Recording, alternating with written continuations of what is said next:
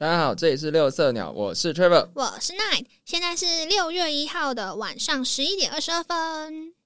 好，那我们今天要讲的主题呢，是针对六月五号有一个叫做世界环境日。那今天今年的主题就跟我们四月二十二号的世界地球日一样，都是修复地球。就是要一直提醒你，就是哎、拜托，环保很重要，你要爱地球。那我们今天就来讲这个主题。而且我们为什么要讲这个主题？其实是原本想参加那个呃，活动，对一个活动推广 活动，就因为我们两个班表排不上，所以就只能就没办法参加。没有参加活动，但是我们还，是讲。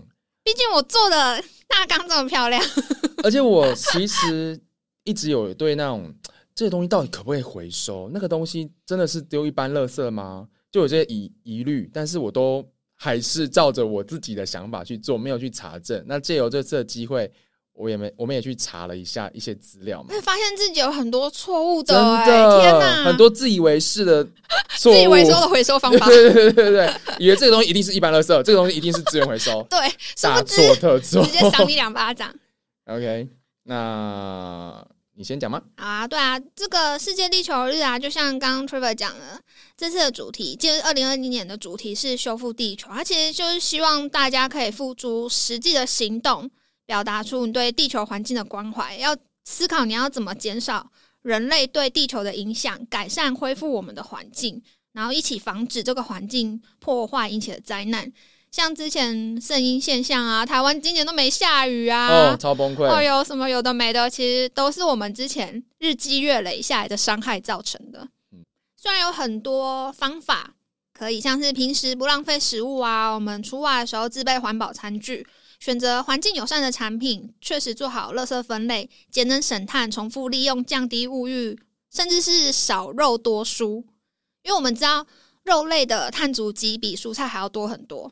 应该是牛的关系吗？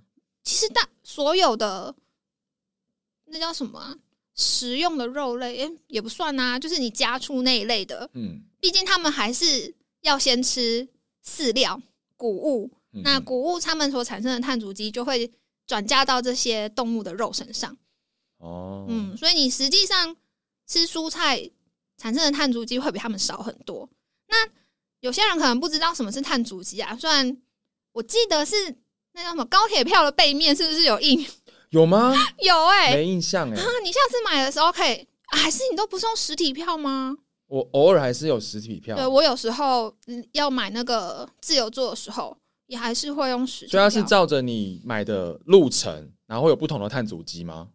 哎、我没仔细看有没有不一样哎、我只是翻过来的时候发现，哎呦，什么是碳足迹？哦，是哦，那下次我可以注意一下。对啊，所谓的碳足迹就是一项活动或产品的整个生命周期，它会产生直接或间接产生的温室气体排放量。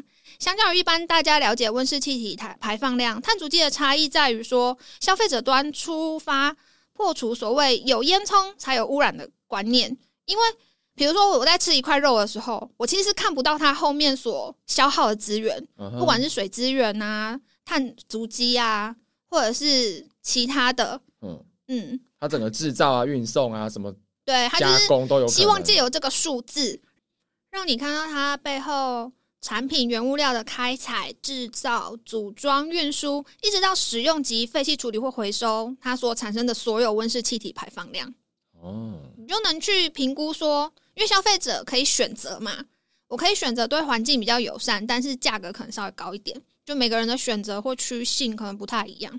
但我觉得如果没有法规去规定说规定厂商一定要把这个标出来的话，我们消费者也不知道说，诶，我买的这东西它到底碳足迹是多少现在好像是用查询的，哦，我可以查询得到。嗯，但我们仔细去看包装，有些会写，有些没有写，我不太确定有没有规范这件事情。我从来没有注意到有任何的商品上面有写碳足迹，耶。或许是假设他们有优势的时候，他们就会标上去；当它变成它的卖点的时候，可能就会标的很大吧。就像有一些水果，它会标榜说新鲜产地直送，因为我们要耸动，哎、也不是耸动啦，就是是会觉得这个吸引，很新对对对对，吸引消费者的字眼。对对对对对，哎、不过说真的，我这样子听完，我会觉得说，希望哪一天真的在法规上可以直接强制规定，就像很多食营养标示对营养标示这样，因为嗯以前在一开始的时候，我相信大家可能标识也都没有看，但像我我自己真的都会看诶、欸但你是健身啊，你健身之前就会看吗？不会。对呀你是有目的性才会去做这件事情，好不好？可是如果今天我是要为了环保，我也是一种目的性啊。现在就是比较辛苦啦，哦，对啊，查。询或者看可是他如果只有直接标出来的话，我就在选购的时候说，哦，这个我觉得两个都差不多，它碳足迹比较少，我可能就买它了。哎、我也是哎、假设真的它有这样标示的话，对啊，就像你之前推荐的老鹰红豆嘛，嗯，那如果我真的想要吃铜锣烧，我可能现在就去买老鹰红豆，因为它就是一个环境友善的产品啊，对啊，就是一个资就想要积少成多，嗯，因为它如果资讯就直接摆在你前面的话，我觉得这真的是相对比较友善。嗯，嗯，对，不过撇除碳足迹啊，我们今天比较想讨论的是那种最简单也最困难的正确的回收。对，就是资源回收，就像我们一开始讲的，其实我们自己有很多错误的观念，是在这一次做大纲的时候才发现。对，然后我有去看哦，根据统计，其实全球从一九五零年起所制造的塑胶产品，至今有超过九成以上是没有被回收的。所以都直接被丢一般垃圾。对，哦因为回收的速度永远赶不上塑胶包装的制造的、生产或者是被消费和抛弃的速度啊。那当然，除了这些塑胶制品之外，其实还是有很多东西是可以被回收再利用的。以台湾来说，环保署依据《废弃物清理法》的第十五条第二项规定，公告应回收的废弃物项目有容器跟物品两大类，再细分成十三类三十三项。那听起来超多、超复杂的。看感觉用想的就是哦，头昏眼花对。啊，看那个表格的时候，想说哈，我身为我应该说，我身边周遭有这么多这么多东西吗？可是它虽然有公告啊，但它其实是一个大方向，实际上怎么回收，或是回不回收，还是一各县市或是各地方的对对对清洁单位，嗯，如果你对什么东西可以回收，什么东西不能回收有疑虑的话，还是建议你直接洽询你们家帮你们家做回收这项动作的单位好了。然后如果要查网络资讯，最好也是查你那个地区的相关单位的资讯网站。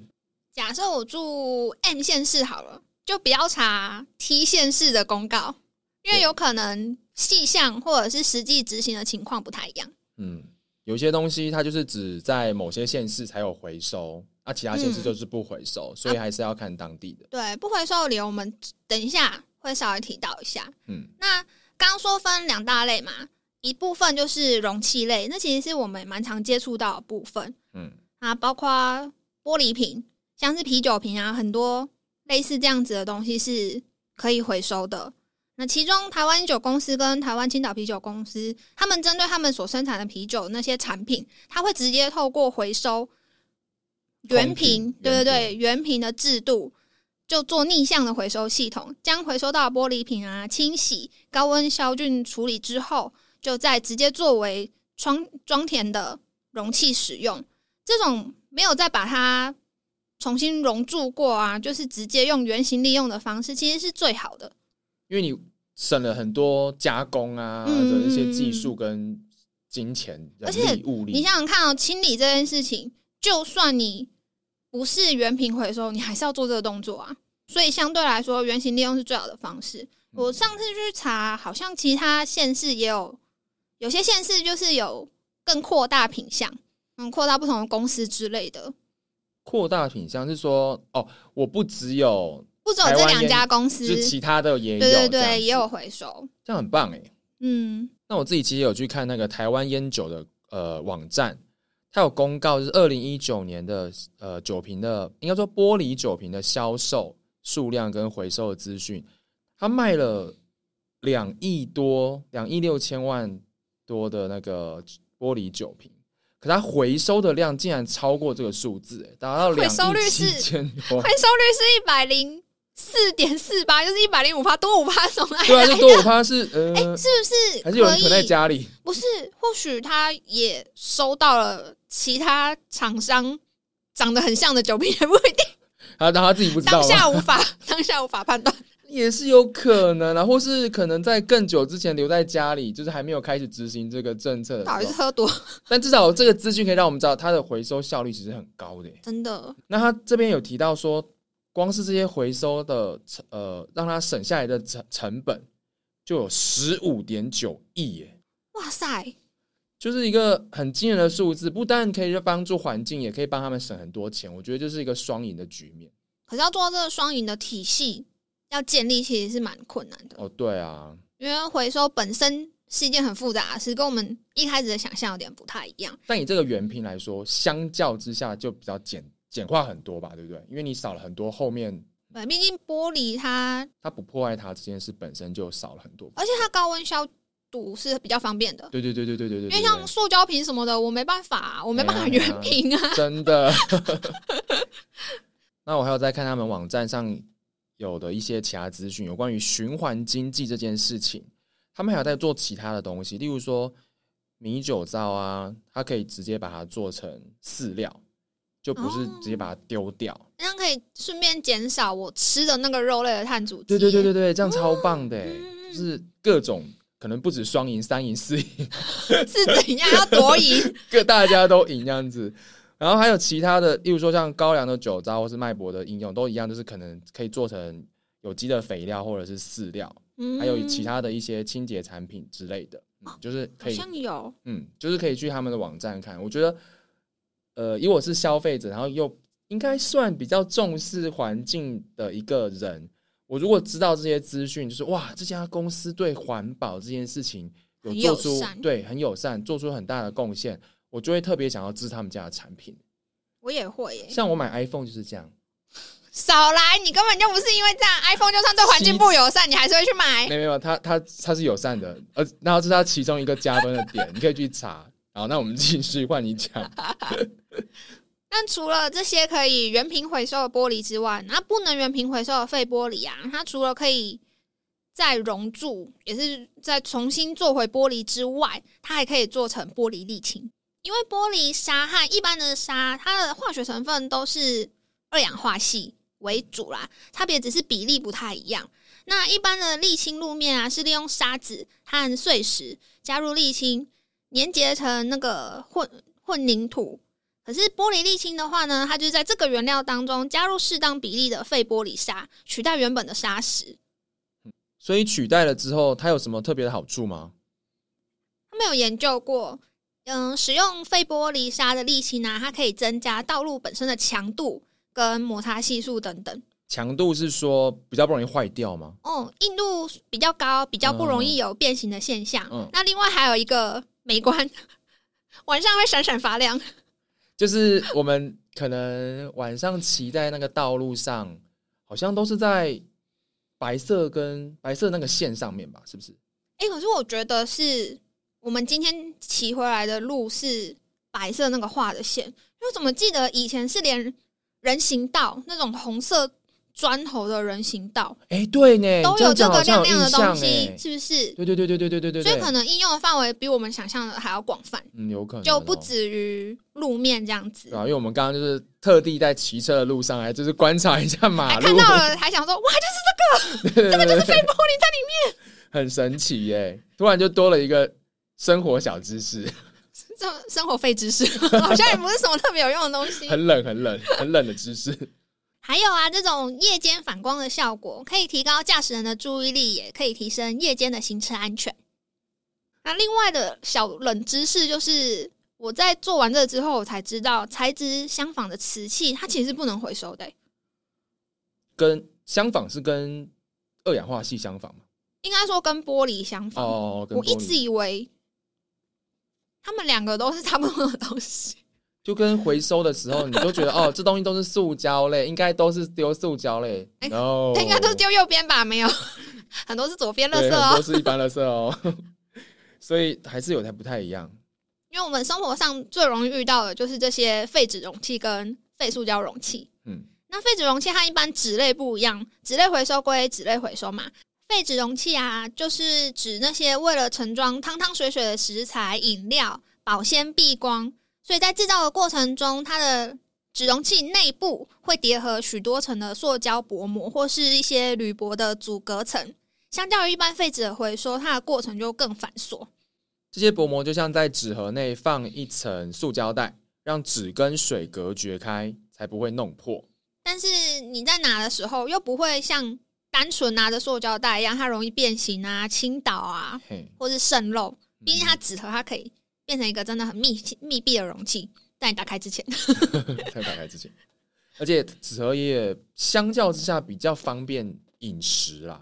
对啊，就是它不会软软的嘛。嗯，对对对对那我刚刚说那个回收的技术比较复杂，是因为它还必须把纸浆跟刚刚讲的那层塑胶膜、铝箔跟我们没有冲洗干净的厨余、油渍等杂质分离之后，才可以做好回收，取得纸浆。可是跟直接砍树取得纸浆，或是提炼石油取得塑胶这两个过程所产生的环境成本还是比较低。也就是不管怎么样，我们都要把资源回收这件事做好，这样子就是对地球是更好的。嗯，可是台湾可以做到这种技术等级的回收业者，相对就比较少。所以这是很高干的技术吗？还或是你成本很高的技术？我觉得是既高干，成本又比较高。因此，台湾就有造纸厂，它研发了不含塑胶临膜的全纸容器，就是希望可以增加这些容器回收循环的比例。那全纸容器是大家可能会听到的纸吸管之类的诶，东西。其实也不一定哦。就是虽然都是纸容器，你还是得去看一下它有没有淋那层塑胶膜。毕竟我目前查到的资料是说，只有这家职场它研发的那一个系列才不含塑胶淋膜，所以目前产品还算有限。我也不知道真的使用的范围广不广泛。但是我觉得不管怎么样，它就是一个新的里程碑，对对对对对对对，以后应该会有更多更多的人，就是开始慢慢的朝这个方向。那接着我们再来讲塑胶啊、废塑胶容器，那它是属于石化的制品，原本在自然界中就不存在了。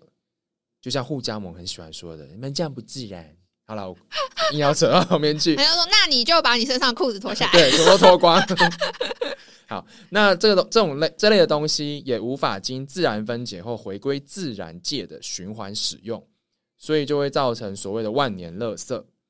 那再加上我们会会有做那种石油的开采啊、运输啊、炼制的过程，都会消耗相相当多的资源嘛，还有能源，以及制造一定程度的污染，包括我们前面讲的碳足迹。感觉就会超高的。对啊，这样一路念下来，就觉得哇塞，从开采都要算我的，是不是？一定爆高啊！一般社区啊或学校进行，或者这个各种单位进行回收工作的时候，通常都将所有的塑胶容器归为一个大类，也就是所谓的塑胶类，就没有在细分里面的东西。那回收商在回收后，它其实是需要再把它们进一步细分成 PET 啊、PPC 啊、PE 啊、PP 或是 PS 等等，就是我们我常看到了一堆数字，对对对，就是后面会有一个三角形的那个循环环的图，案，然后上面有数字一到七嘛，嗯，就是代表这些什么 P 来 P 去的东西，然后才能为后端再生工厂所利用。那目前这部分的工作呢，竟然几乎都是依赖人工进行分类，因为我觉得这很正常哎、因为机器很难就是帮我们分说这是什么东西。毕竟你同样一个材质的产品，它可能会有非常多的形状。嗯，而且就算同一个形状好了，每一家厂商印那个三角形的地方也不一样啊。哎、对，所以真的必须要依赖人工分类。但我觉得这就是一个非常搞纲的事情。虽然说这些东西都可以回收，但其实回收这件事情还会因为你收集的成本啊、运输的成本、处理的成本，这些成本加加起来，到底可不可以为这些厂商产生经济效益？如果有经济效益的话，才有可能会进行实质的回收。才能真正的成为所谓的再生资源。对，所以那万一效益相对低的话，可能他们收到最后还是就是可能进焚化炉变一般垃圾，嗯，毕竟人家还是需要吃混口养家的饭吃，对对对对对。那刚刚提到了这种呃有一个三角形的循环标志，上面有数字，这些塑胶类呢，我个人是觉得最重要最重要，大家一定要知道就是五号 PP 请大家记得以后看到呃呃塑胶类的产品，尤其是你需要食用比较热的一些热汤啊，还是比较高温的食物的时候，那这个是微波嘛。对对对对对，它的塑胶容器可以看一下。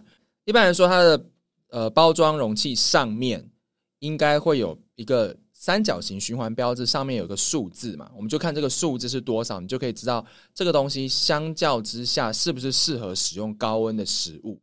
那你只要看到里面写五号，就是 PP，所以基本上就是相对安全。对，它可以耐热是一百度到一百四十度，所以就你在使用的时候就会很安全。但如果你有发现，诶，例如说这个塑胶汤匙上面竟然没有这个循环标志，没有任何找不到任何的记号，那你可能就要小心了，因为它标示的不明确嘛。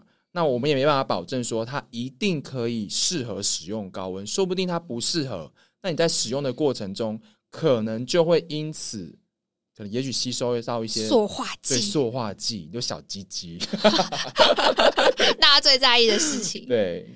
可是 PP 有一个特征啦，就是它不透明或者是半透明。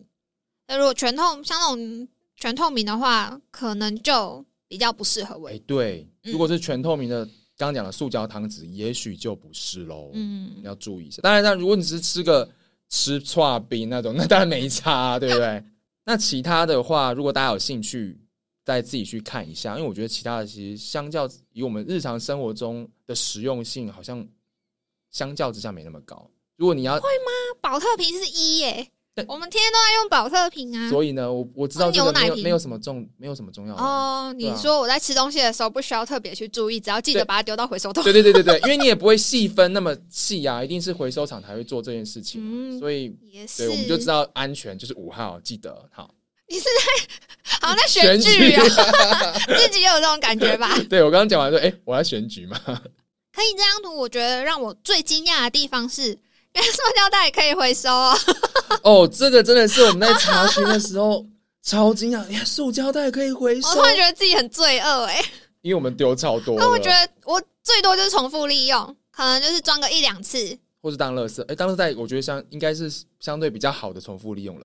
不过啊，并不是所有的塑胶袋都可以被回收的。那目前可被回收的塑胶袋种类啊，是主要以透明、单一材质的塑胶袋为主。不过，如果说你今天去大卖场买东西，他给你一个他们自己的呃袋子，你也可以看它上面到底有没有一个环呃环保回收的标志。也许它本身不是透明的，但是它有那个标志，那一样是可以回收的哦。最后还有一个小地方要再提醒一下，因为我们可能会使用塑胶袋去装一些汤汤水水啊、食物啊，或是去菜市场买一些生鲜的东西，可能会造成里面有油脂啊、血水啊，或是其他脏污。如果你真的很有心，也不希望这些被污染的塑胶袋被浪费了，被直接被丢做一般垃圾，那你就必须要把里面的脏污给清洗干净，并晾干之后才可以回收。就像我们的废纸容器一样，你就不要有厨余啊、油渍啊，或者是酱料都在上面，那样子废纸厂们要怎么做啊？真的，那个都是一笔人工的成本，或是不知道，反正就是很造成别人的困扰。所以我吃呃，如果吃那种纸盒啊、餐盒啊，吃完之后我一定都冲洗过才去丢回收。我原本的想法非常单纯，在还没有去查这些资料的时候，我就很单纯的觉得说，啊，如果我今天是那边的工作人员，我一定会希望我的环工作环境相对是比较友善的，所以我就不希望臭臭的啊，什么之类那些都或是发霉啊。那为什么不一开始你就只是简单的稍微给它冲一下，就可以让整个环境会变得更友善？那我在工作的时候也会可以做得更开心，做得更确实。我没这么体谅他们过哎、怎么办？真的假的？我 我真的做这件事情的初衷就是这样子。我希望最后就是大家都做得开心，然后整件事可以做得更好。嗯，因为做开心才能一直持续下去。，对啊，不然每天上班都很厌世，谁会想把它好好做好？完了啊，我们现在怎么办？呃你，每天上班又很快乐吗？代表我们多么的有责任感。代表我们多么缺钱？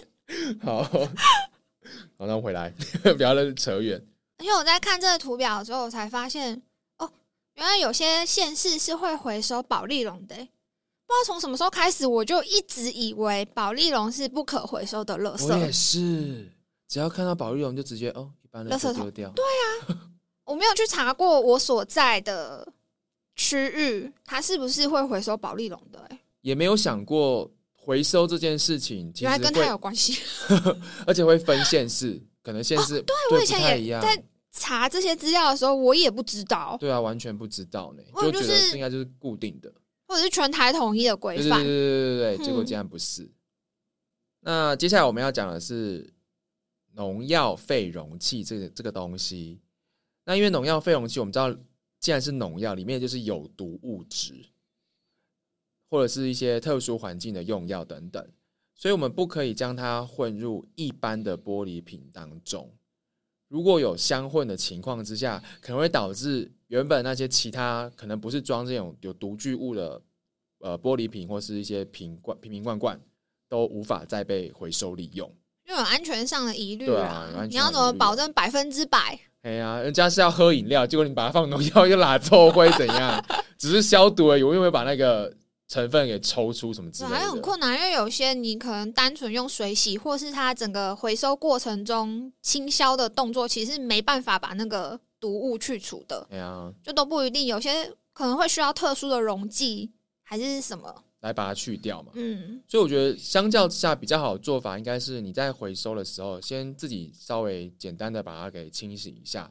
那之后回收队的人来了之后，你再跟他讲说，这个或在询问他，对，哎，这个要怎么放哪里之类的，我说这可以回收吗就？有点像我们破掉的玻璃碎片，我们会跟他说，哎，这个要小心哦，然后可能用一个容器把它装起来，额外跟他提醒一下。嗯，说嗯这个如果不可以回收的话，我要怎么处理也可以。嗯，对啊，对啊，嗯跟他们确认是比较安全。哎、你看连农药它都有特地标示说哦，你要怎么做。那药品啊，行政院环境保护署还有特地列出快十个 Q&A，所以它其实是一个很复杂的分类。那、我们之后再说。刚好跟这个，我们的行业相关，对对对，可以再提一下这样。所以这一整个回收不回收，其实是非常复杂的。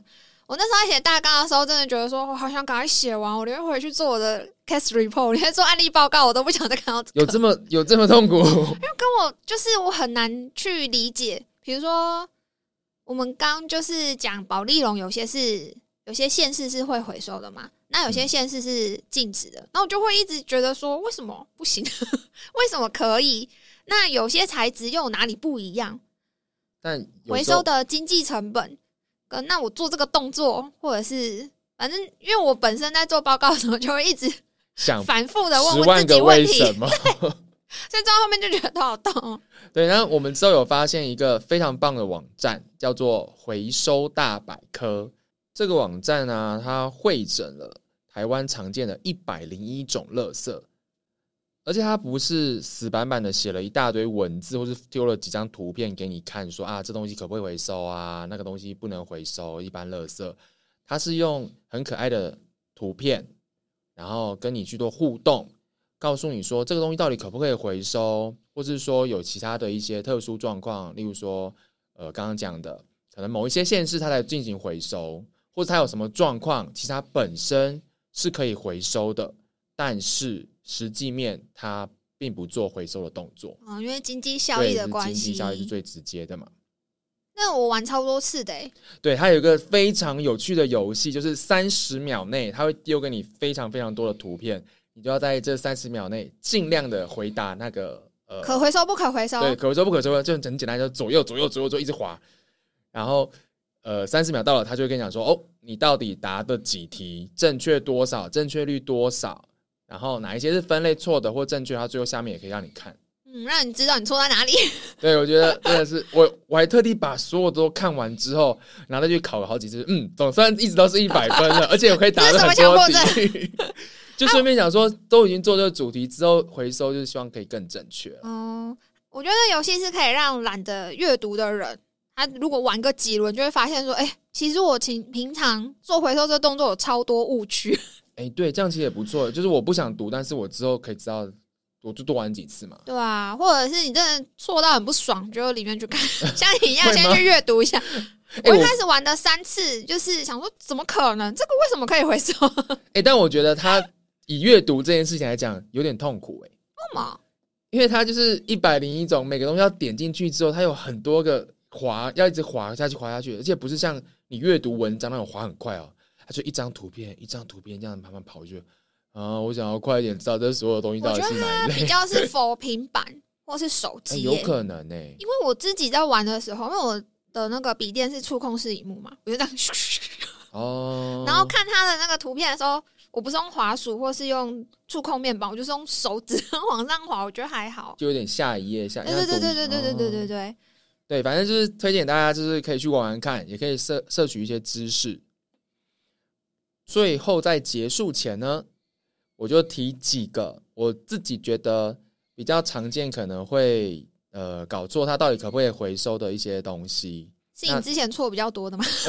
没有，不一定有错。我就，我是每个都点出来看呢，因为有的真的就是你以为是的东西，像刚刚有没有讲到的东西，叫做轻便雨衣。平常我们会去那种可能 Seven 啊便利商店买那种轻便雨衣，可能就突然下雨，然后你要载人、没有东西的时候就可以用。我一直以为那个是就整个丢一般垃圾、欸，就跟塑胶袋一样。对对对对对对对。结果它其实是只有那个伸缩的那个部分，啊，就是脖子拉帽子的那个对，部分，拉帽子的部分，你要把它拆下来当一般垃圾。那其他的其实是丢塑胶类，所以就是它其实是可以回收。很震撼。还有那个水果，我们买水果，像买可能芒果啊，旁边都会套一个塑胶的网套，它会保护它吧？，让它不要这么容易被撞伤之类的。我以为那个都是丢一般垃圾我也，是。它也是可回收，或者是你可能买一些家具之类，它可能有那种也是塑胶那种防撞的东西，不太会讲。因为像宝丽龙的材质，对，因为它保用材质，它叫防撞乖乖力。还有，这也是可以回收的哦。包括我们刚刚讲的保丽龙也是一样。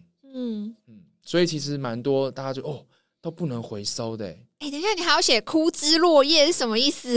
因为我就是看到那个一百零一种里面有提到，然后再加上我妈平常扫地的时候会扫枯枝，她都倒到一般垃圾，我就点进去看，大错特错。